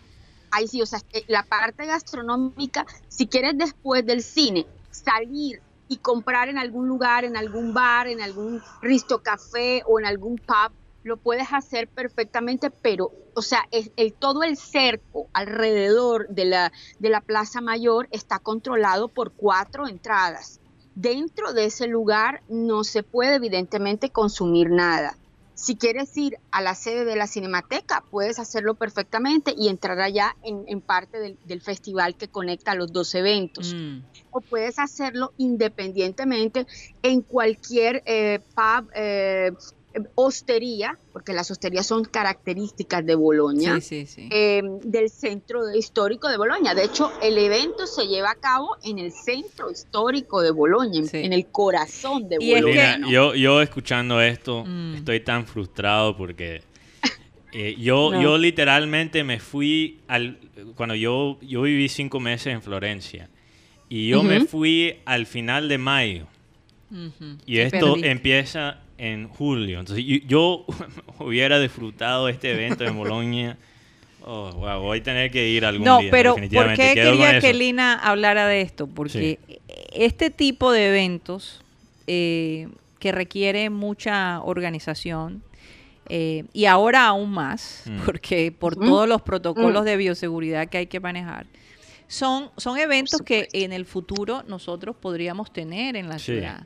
Eh, ese tipo de eventos de, de tipo cultural, por ejemplo, No, obras de continua. teatro, obras de teatro en vivo que no hay aquí, que sería maravilloso porque incluso podrían hacerse cerca eh, de- del lago, por ejemplo, que tenemos acá, el, el lago de Cisne, que, que tenemos Total. acá. O en el malecón. O en el malecón mismo. En fin, nosotros ya tenemos escenarios que Los podemos escenarios. usar este tipo de No, cosas. y, esas cosas nutren el espíritu. Sí, Ver Pero una es que por eso lo película. escu- hicieron. Sí. claro. Por eso Mateo, Mateo Lepore, nuestro asesor a la cultura, lo dijo. Eh, la finalidad del festival, porque es que el- el- lo que está, de lo que estamos hablando hace parte de todo el complejo del Festival de Verano de Boloña, que siempre han sido cuatro meses ininterrumpidos de eventos todos los días, de la- Imagínate. desde las 3 de la tarde hasta las 2 de la mañana. Bueno, ha sido fíjate- siempre así. Fíjate que en Estados Unidos Mm. también algunas ciudades tienen estos conciertos, ¿recuerdas Mateo? Tienen estos conciertos al aire libre o también proyectan películas. Sí, lo, lo chistoso es que ahora se está viendo. Yo, yo vi a alguien en Twitter le estaban mamando gallo a un gringo. Porque el gringo Mm. compartió una foto de un restaurante que había básicamente montado en la calle, unos restaurantes que había montado, no sé en qué estado, pero tenían varios como eh, eh, como co- eh, cositas separadas para, para comer afuera, Sí. como en grupos, Sí. y estaba ocupaba toda la calle. Y alguien Sí. dijo, wow, un americano dijo, wow, qué chévere esto, qué increíble esto. Y alguien le dijo, eh, felicitaciones a los americanos, ustedes ahora inventaron a Europa. O sea, ya los europeos hacen eso hace, Hace rato, hace hace Una vida, Por una Dios, todo- una vida. absolutamente. Y hay una cosa aquí interesante, cuando Benjamín me hace la pregunta del, de, la, de, la, de la comida, los barrios, aquí los barrios tienen presidente, lo que de pronto ustedes pueden llamar el edil, pero es una figura mucho más consistente. Mm. Para que ellos se decidieran hacer el Festival de Verano de Boloña con todos sus eventos, fue un mes entero de concertación entre Imagínate. la alcaldía, el asesorato obviamente a la, a la cultura, los presidentes de cada barrio de Boloña, los inmigrantes, los actores, los, o sea, todas las asociaciones teatrales. Y efectivamente, hay un, dentro del programa total, hay un evento que se celebra en los barrios de Boloña donde va a haber lo que tú estás diciendo, Mateo, y lo que me preguntó Benjamín. Es decir, el teatro en determinados espacios al abierto dentro de los barrios con una consumación adicional de eh, platos típicos y de, y de bebidas. Sí. Pero eso está súper Claro, controlado. claro que eso obviamente nosotros no podríamos hablar de eso ahora, pero pero yo quería Sí. traerlo para para que pensáramos en un futuro. Tener la expectativa. Eh, ahora mismo Ah. nuestros gobernantes, la lucha es tratar de disminuir los casos. ¿no? Ahora, yo, yo sí tengo una pregunta para, para Lina, porque yo me imagino Sí. que para Bolonia, un- una última pregunta aquí para eh, Sí. concluir esto del festival. Eh, Sí. Yo me imagino que para Bolonia es tan importante eh, la inversión de, de los extranjeros. Yo me imagino que muchos viajan a Bolonia específicamente Claro, claro. para este Sí. festival. Entonces, hay una manera, si yo quiero ver la programación del festival, de entrar en línea digitalmente. Mm. Por supuesto, absolutamente. ¿Cuál es Uno cuál, cuál sería? Uno, en- uno entra como www.comune.bologna.it y busca Festival, ehm, Festival d'estate, B, el Festival dell'estate. B-E-H, B-E-H, y encuentras toda la programación online. Toda. Perfecto. Listo. Y por sectores además. Eso va a ser maravilloso. Y, y además de eso, nos, nos va a entretener porque es una manera de ver lo que otras ciudades están haciendo, cómo se están Sí. reinventando para que nos dé una luz a nosotros acá. Con el talento que hay en la costa, eh, hay tantos actores y, y, eh, eh, en Bogotá y en las otras ciudades que los podríamos tener aquí. Sí, aquí en Barranquilla tenemos que digitalizar nuestra cultura porque se va a volver la manera más importante eh, para exportar las identidades culturales. Es, Sí. es básicamente trasladar lo que está físicamente aquí con nosotros a- al, al mundo, mundo, al mundo. Bueno. Lina, muchísimas gracias, un abrazo fuerte, Gracias espero que disfrutes ese festival y mándanos fotos de vez en cuando. Por supuesto, con todo gusto. Un abrazo a ustedes y les deseo lo mejor en este momento difícil, pero estoy con, con mi tierra siempre es, en el así corazón. es, Así es, un abrazo fuerte Gracias, para ti Lina. también. Gracias, Lina. Bueno, eh, eso es algo que de verdad eh, me gusta escuchar esas historias porque porque nos da ideas, nos da ideas. Hay Sí, que hay promover la parte del teatro y la cultura aquí en la ciudad. Eso sería En, realmente en la parte, sí, algunos países en Europa, yo creo que en esa parte Y cultural. nosotros tenemos el ambiente y tenemos, Mm. tenemos, digamos, el escenario donde lo podemos hacer. Sí, yo, yo creo que hay que, hay que como Y tomar, clima, hay que clima. tomar cosas de cada país. Sí. Ca- o sea, soluciones de cada país. Quizás no los Estados Unidos, porque no he visto todavía una solución buena de salir de los Estados Unidos. Pero mira lo que está haciendo Italia en Bolonia, mira lo que están haciendo los japoneses, los coreanos, mira lo que están haciendo los mismos uruguayos en nuestro continente. Oye, son ¿Por los qué? únicos que pueden ir a Europa. Porque es que en- en- ahora mismo el único vuelo internacional que se puede hacer de este, este continente es de, es de Montevideo. O sea, Oye, pero ¿será que los argentinos irán para...? No, pero es que no pueden no, entrar. porque la, la frontera todavía está cerrada. No pueden entrar, así que ahí... Ellos cerraron y no tuvieron que hacer, o sea, un- una cuarentena forzada en Uruguay. No se ha hecho todavía. Porque lo más importante es algo que hemos dicho aquí en este programa, incluso desde febrero. Tenemos como ya cinco meses diciendo la misma vaina, que lo más importante es empezar con los- las pruebas lo más pronto posible. Sí, lo están haciendo. Y ahora que haciendo. estamos viendo estos picos, yo tengo un amigo que su padre hizo la prueba del coronavirus para ver si ya lo tuvo. Y él lo tuvo hace más de tres meses. Aquí en Barranquilla. Aquí en Barranquilla. Más de hace tres meses. Y no, y no se dio cuenta.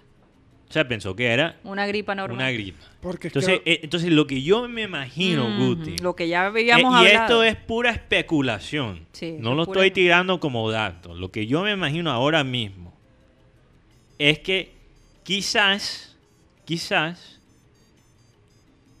por no hacer las pruebas, Barranquilla evitó las críticas de todavía hacer carnavales. Totalmente de acuerdo. No, porque es que la hay realidad una, es hay que el una coronavirus- chica que entrevistaron, Mateo, Sí. donde ella tuvo eh, y, en ef- y tuvo coronavirus y fue en la época Sí, que, del carnaval. Y, que y hasta estuvo- provocó una pelea entre dos locutores en otra organización radial que no lo vamos a mencionar. Pero Sí, yo pero- La esa misma chica es yo hablé que con- yo hablé con Alex Macías, Mm, en Brasil. me dice, después de carnavales de, de Salvador, Mm. me dio una gripa que nunca en mi vida me había dado. Entonces él dice, de pronto yo tuve coronavirus y, Y no lo sabe. Y no, lo- y no, y, pero me curé. Entonces la pregunta es, ¿se puede hacer una prueba que esa persona pueda saber si tuvo Sí, coronavirus? sí, se puede Claro, hacer. incluso aquí en Barranquilla las están haciendo. Pero es que nos demoramos Tienes que pagar, tienes que pagar por Mira, la prueba. el primer caso salió en Uruguay y ellos ya estaban... eh, eh, apenas que salió el primer caso confirmado, empezaron, empezaron a, a enfocarse en las pruebas. Y no solo las pruebas para ver si tú lo tienes. Las pruebas, también hay unas pruebas que te dicen, eh, por ejemplo, quién te pudo infectar y a quién le pudiste quizás infectar. Wow, eso es muy importante. Y a aquí de apenas... unas aplicaciones. Sí, aquí apenas ahora estamos teniendo eso. Entonces yo me pregunto por qué. Y lo más probable es que Barranquilla, aquí el gobierno local, no quería saber realmente cuántos casos había en Barranquilla. Y se están destapando ahora. Y se están destapando y como decía ahorita, el pico podría llegar ahora en julio. ¿Por qué va a llegar tan temprano en, en, la- en Barranquilla y en, y en todo el país en septiembre? El primer caso confirmado fue... eh, Oye, nosotros cuando estábamos ahí Mm. en, en la, en, en- en la batalla de Flores, habían franceses, había gente de Canadá, había gente de Estados Unidos, había gente de, De todas, todas partes, partes. de todas y nosotros partes. ahí sentados con la cantidad de gente, yo te digo sinceramente, yo no, creo y, que... y también lo otro que hizo, eh, lo que hizo Uruguay, es que de una, de una, Aisló. cerraron los vuelos internacionales. Claro, eso fue lo De- que... Y el nosotros país. nos demoramos No, y en Bogotá, demasiado. Dios. Pasa que como te digo, aquí, aquí nosotros tenemos un problema y es que, que cada Mm. gobernador quiere ser más que el presidente. por ejemplo, esa pelea entre la señora Claudia López y el presidente de la República en nada ayudó. pero- en no, nada no, no, ayudó. No, no estoy, no estoy completamente de acuerdo contigo, Guti. Yo no digo que Claudia López ha hecho un trabajo perfecto, para nada. Hay cosas que criticar. Pero estaría peor la situación ella si ella no hubiera hecho ella eso. tenía que ponerle un poquito eh, eh, ella- Un ella- freno, un freno al gobierno porque ella básicamente le advirtió, o sea, si ustedes van a tratar de abrir el, el- el aeropuerto, lo van a tener que hacer sobre mi cadáver. Básicamente es lo que ella dijo. Porque, porque es ridículo que, el- o sea, la única razón, la única razón que los alcaldes y los fiscales eh, han tenido que, los gobernantes han tenido que básicamente Ponerse los pantalones. y ponerse los pantalones y tratar de hacer más Es que, que el cada- presidente es porque el gobierno nacional ha hecho muy poco. No, pero por otro lado, Bueno, al principio cada poco. alcalde y cada gobernador de su departamento entiende lo que está pasando Sí. directamente. Entonces, eh, son varios, o Y- sea, y, quizás esto ha destapado algo eh, de cómo funciona nuestro país. ¿Verdad? Que, que, que, que no, que no, que no, eh, eh, no sé, se me está olvidando el español hoy, no sé ¿Cómo- qué me pasa. cómo dirías en quizás, inglés? quizás por el, ham- por el hambre. que, que no tiene sentido. oye, Mateo, pero van a decir que en tu casa no, no, Pero yo- yo- no te que, que no alimentan tiene bien. sentido. Y es la Mateo vive con hambre todo el día. No, es que yo me lo hago a propósito. Ah. Ah, Yo siento más. Yo, yo básicamente entro al programa con un estado de hambre porque siento que las neuronas me funcionan mejor cuando tengo Pero, hambre. pero No sé. yo no lo digo tanto. pero, pero lo que iba a decir, perdón, el último que iba a decir es la co- eh, coordinación. No, puedo- coordinación. Coordinación. coordinación. Mira, se me fritó el chip de español al final. Fíjate. La coordinación entre los gobiernos locales y el gobierno nacional. Eso eh, eh, en Colombia no funciona. No funciona para nada. No es que no funciona. y esto ha destapado eso. No funciona y además si un gobernante es de, de otro partido siempre quiere tirarle al, al partido contrario. ¿Qué pasa con eso? Que aquí, como siempre ha dicho Mateo, el- hay, no hay dos equipos, hay un solo equipo, que es Colombia, y que está peleando contra el COVID. Le, le dimos papaya, nos metieron 8. Ahora vamos por ahí 8, a 2, 8 a 3, pero seguimos perdiendo y, todavía nos falta mucho por jugar. Sí. Mm. Así que por eso digo, Ahora que dices, nos falta mucho por jugar, el pobre Vaca, eh, Carlos Vargas tuvo que salir del Villarreal, ¿no? Eh, Del partido de Del ayer. partido de ayer, porque ¿qué fue lo que le pasó, Uti? una lesión en los isquiotibiales. Yo, yo creo que lo que pasa es que como Vaca. Ahora no va a jugar en cuatro partidos, aparentemente. Como Vaca ha pasado mucho tiempo en la- en la banca, chupando Sí. banca. Claro. Eh, lo que pasa es que de- ya a esa edad de ir a estar en la banca y estar frío, a ser titular de nuevo, yo creo que para la coyuntura. Oye, qué cosa. Eh, a los jugadores de 36 años, ya esa edad, ya están viejos. Imagínate, 36 años, Ah, están bueno, jóvenes. Para un futbolista es 36. viejo. Pero, pero, eh, ya a esa edad, hablas como si Vaca ¿Por tuviera... qué te ofendas? Porque tiene 32, 33 tiene No, vaca. ¿Cuántos años tiene Vaca? 32, 33 años, no tiene más. No, imagínate, ¿qué pensarán de los mayores de 40? Pero Santo el Dios único bendito. que ha llegado a 40 últimamente es, es. Y, es ar- y es Que, arquero. que, por cierto, Buffon ya rompió el récord para partidos jugados en la Serie A. Interesante. Y ya Juventus prácticamente ha ganado la liga, lastimosamente. Después de esta después de esta después de esta jornada sí, yo lo veo muy complicado que pierda el título y Atalanta, Atalanta llegó a los 100 goles. el equipo de Mateo. Mejor, Atalanta de verga. mejor ataque. Yo no, yo no digo que Atalanta es mi equipo, pero me gusta. Joder, qué, qué chévere ver un, un equipo que se dedica completamente a los goles. Sí, Como, hemos- como siempre se ha dicho en programas satélite, el pasión del fútbol es el gol. Y es el- el gol, es el gol. Y ellos tienen una adicción al gol. No es que yo, yo, lo- yo lo decía ayer en el partido. Los jugadores todos te marcan goles. Te marca gol Gossen, te marca gol de Run, te marca gol Hader. De vaina no te marca gol el, el arquero. arquero. Pero el, el arquero es de los, de los mejores atajadores que tiene el, el fútbol italiano. Mm. Sí. Pero, por ejemplo, te marca gol Caldara, el central, te marca gol Palomino, el, lateral izquierdo, te marca gol los volantes de marca, te marca gol Papu Gómez, te marca gol Dubán Sí, Zapata. y, tienen como, y tienen como cuatro delanteros de calidad. Cuatro delanteros. Pero yo quería hacer una comparación, porque tampoco, como ya hablamos bastante de James la semana Ay, pasada, Dios. Por Lo único que quiero decir es que mira cómo hablan de Muriel, los compañeros de él. Y Muriel. ¿Cómo se expresa? ¿De dónde es Muriel? Mateo? Santo Tomás. Ah. Santo Querido- Tomás, Santo querido- ¿De, Toto, de dónde, ¿De dónde es James? Cúcuta. Cúcuta. Ah. Querida tierra de, de Miley Charry, un saludo para Miley. Sí. Eh, tierra donde lastimosamente no, no pude llegar por el Guayao, pero bueno, ahí, ahí quedo con la cita. Quizás no para el 2021, como ya yo creo que ese carnaval se... Una, una noticia. Se dañó. Ah, Pero- parece que Julio Terán tiene COVID-19. Verdad, no me digas Cual- eso. Julio no- el, el Beisbolista. lanzador colombiano que está con los Angelinos de Anaheim. Informa Eugenio Baena, periodista cartagenero. Lo que pasa Claro. es que la situación en California se ha- solo se ha empeorado. que Eh, Tony Avendaño nos dijo que tuvieron que cerrar un poco de cosas porque echaron para atrás como el Oye, cangrejo. Tony Avendaño me llamó ayer anoche a las 2 de la mañana. Videollamada. ¿Qué hora eran allá? Me di cuenta en la mañana. No, yo creo que te llamó por error.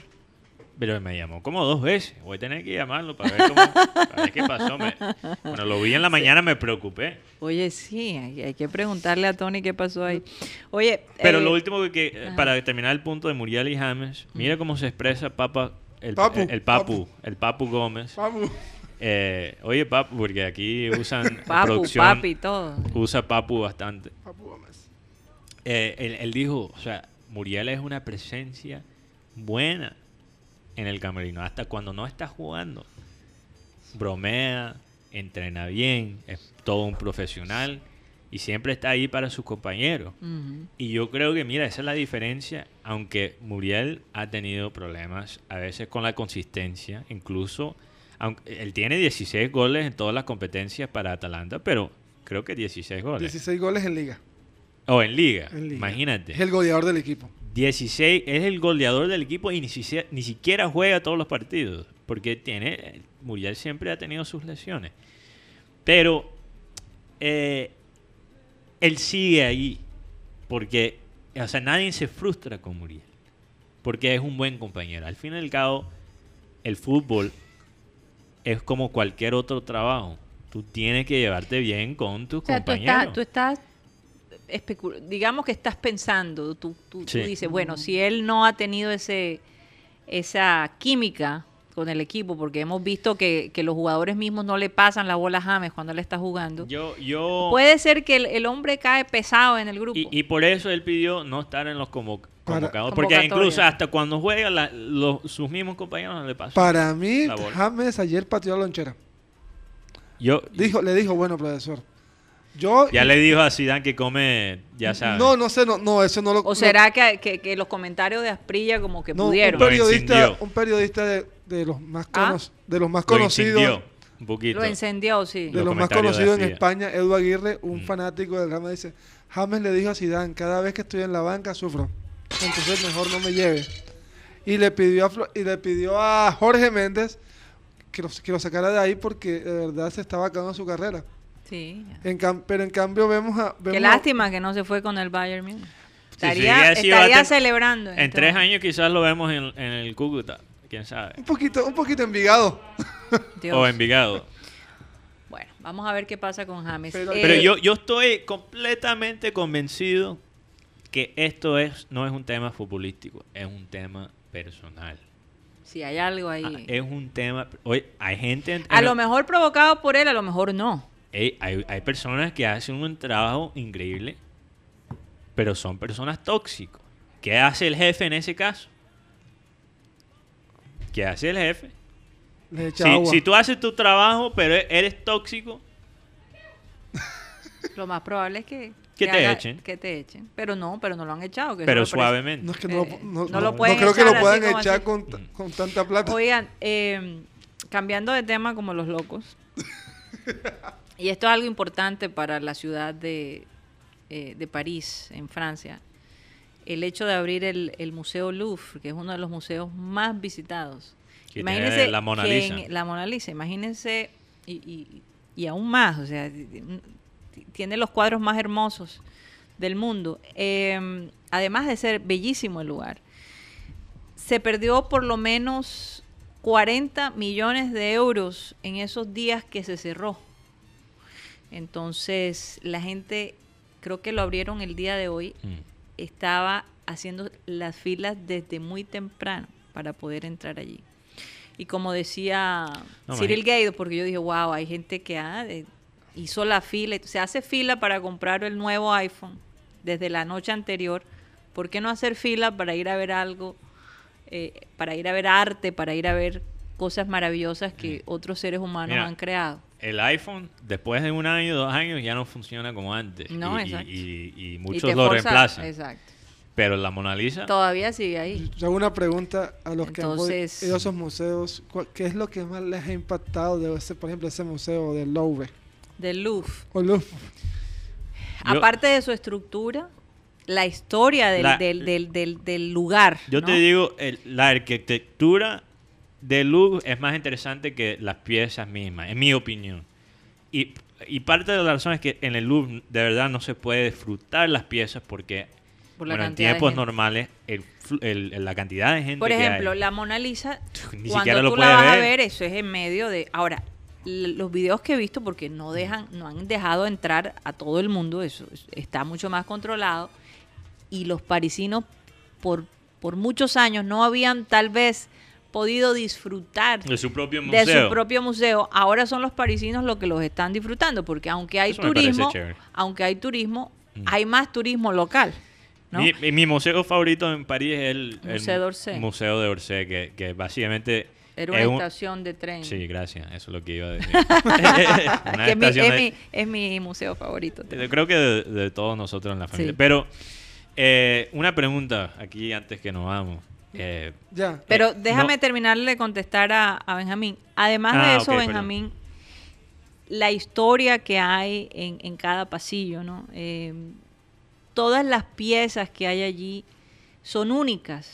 Eh, por ejemplo, eh, a mí me gustan mucho los impresionistas y la primera vez que vi eh, a, a- a- a Van Gogh y vimos a... a, eh, se me escapan los impresionistas en este momento, Monet. Dios mío, Monet, Manet, todos ellos, eh, es realmente maravilloso. no Mané. Por la historia, No Sadio Mané. no, exacto. Por la historia detrás de cada cuadro, ¿no?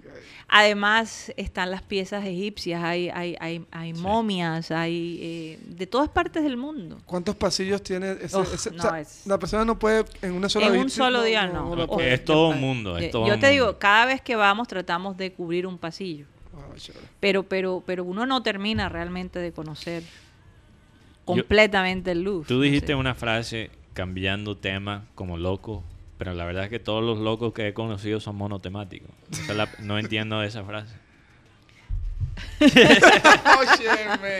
¿Qué estás tratando de decir, Mateo? No, que que- soy Que no- que no monotemático. somos No, No, que, que- que no somos locos. No, somos Que todos locos. los locos que he conocido son eso- monotemáticos. Pero es que Se quedan en la misma vaina Eso es una expresión. No, lo que estoy diciendo, estoy cuestionando. Esa expresión. Cambiando Esa de tema como locos. Entiendo la expresión, pero digo que, que realmente no tiene sentido. Sí, es verdad, tienes razón, no lo había pensado así. Porque, Porque cambiar de temas es de loco, es como La, la locura es hacer lo mismo de todo. y, de y siempre. esperar un resultado Y lo que hablábamos, diferente. que No sé mucha quién gente, dijo eso. Que mucha gente piensa que porque tú haces algo nuevo, entonces estás loco. Mm. Exacto. ¿Verdad? Exacto. Entonces, eh, vamos a, así como dijiste, como eh, malicia indígena, vamos a cambiarla a la Eh, malicia española. Sí. Vamos a decir, Es verdad, estamos monotemáticos como un loco. Cambiando de tema. Si tú, mira, cambiando tú sabes, tema. hay, hay, si, tú, si tú hablas con, con un loco ahí en la calle y, y tú escuchas lo que está diciendo, casi eh, ca- es la misma vaina todos los días. Es verdad. Por cierto que me mandaron, vi un video, no sé si lo pusieron en las llaves de Abel, eh, y el video mostraba a una mujer bañándose en el agua Mm. eh, acumulada por la lluvia, desnuda, me imagino que estaba loca. Y la gente riéndose y celebrando, diciendo, mira cómo nos tiene esta pandemia. Hasta esta mujer se tiró a ese charco de la desesperación y desnuda. Oye, tú sabes, cuando producción me hace la señal para cortar, me da ganas para ir todavía más largo. Pero eso me recuerda a la escena Oye, de ¿será Farrah Fawcett Ah, sí. cuando ella tiene Alzheimer's y No, se ella no encuera tiene- o, ella no tiene o Alzheimer. demencia Es una demencia senil y ella empieza a encuerarse. En una fuente, En una de, fuente. de un centro comercial, sí. Imagínate. no sé, no sé si, hay, si hay personas que han llegado hasta ese punto. Me imagino que sí. Sí. Hay, hay de... lo, lo único que digo es que eh, en las situaciones difíciles las cosas o se mejoran o se empeoran. Yo quisiera saber cómo, cuando tú estás en esa posición de tener el Alzheimer's o demencia, ¿cómo es la parte interior? Si tú, tú Hay que preguntárselo a la, a la doctora Claudia. Yo, yo quiero saber eso. Por Me ejemplo, en el caso de esa película que tú hablabas, la Mm. explicación que daban era que ella era una mujer tan amada y tan consentida por su esposo, que, que eso le creó a ella como, como ese tipo de demencia. Yo no sé si eso sea posible. No, no, eso me parece... Pero no sé por qué utilizaron eso allí. En el, el caso de ella, ella volvió a ser una niña. Ella volvió a ser una niña como una niña de, de cuatro o cinco años. Por eso se quitaba la ropa y todo, porque no, no, no, no se veía como una adulta, Mm. sino como una niña. Lo que pasa con la mujer, una de las quejas de, de- de las mujeres es que a veces las mujeres, nosotros, yo creo que eso es un comentario sobre la infantilas, ¿cómo se- Infantilidad. infantilidad o, o cuando nosotros proyectamos la infantilidad a la mujer. Ajá. Eso se hace. Una mujer puede tener eh, 500 años, pero a algunas personas le hablan como si fuera una niña todavía. Eso es un problema en una sociedad machista que Mm. todavía sigue. Anoche yo Entonces, tenía yo una que- conversación porque aquí en la ciudad de Barranquilla, y lo voy a decir, n- no sé por qué no. Infantilizar. creo- Infantilismo. O Infantilizar. Infantilizar. Yo no sé, pero en las reuniones Creo. casi siempre los hombres se hacen un lado y la mujer del otro lado. A mí eso, yo nunca he estado de acuerdo con eso porque en, en- en Europa y en Estados Unidos, pues cuando se hace una reunión, todo el mundo interactúa con todo el mundo. Sí, Pero aquí los hombres se reúnen y las mujeres, es privado, las mujeres no pueden ni por error pasar por allí al cuarto y ellos allí hablando de cosas y de, paja, porque es lo que ellos dicen, y nosotros lo que hablamos es paja. No, no, no, pero yo creo que ellos Eh, dicen, o nosotros fútbol. somos los hombres y Mm. la realidad, y, y- y ustedes son las mujeres y la, la realidad es, le dan la excusa para decir unas barbaridades ahí entre hombres. Nosotros los hombres decimos unas vainas absurdas cuando estamos solos. Eso es verdad. Ahora nosotras las mujeres también tenemos nuestro grupo de mujeres y nos reunimos, pero cuando tú estás en una fiesta, imagínate esto que es artera, que los hombres por allá y las mujeres no, porque es que porque realmente no piensan muchos de ellos y son los de mente de, de dinosaurio. Muchos de ellos no piensan que la mujer puede interactuar y hablar de todo, de fútbol, de, de- de- no, Bueno, pero e- eso tiene que cambiar. Tenemos que terminar antes que le dé un sopón Eso tiene que cambiar. a lo de producción. Bueno, Escucho ahí se los- las dejo. Escucho los suspiros de, de Tox. Sí, ya, ya, ya, ya hay que cambiar, hay que cambiar esa mentalidad y, y volverse una persona con una visión un poco más amplia de las cosas y de la vida. Bueno, vamos a despedirnos, a darle las gracias a Lina Escarpati por haber estado con nosotros y sobre todo a ustedes por tenernos la paciencia y por eh, apoyarnos en esta aventura. Vamos a pedirle a Abel González Chávez que por favor despida nuestro programa. Tengo el versículo de hoy que dice, nuestro Dios peleará por nosotros y nos dará la victoria. Es decir, lo que quiere, lo que quiere decir este versículo es que Dios es definitivamente nuestro gran escudo. No lo dudes en ningún momento. Dios es el poder total. Nosotros somos un poder transitorio. Los que vivimos en este mundo de, de penas y sabrosuras, de carnavales y velorios. En fin, la- la fortaleza está en colgarnos de ese poder total. Señoras y señores, se nos acabó el time.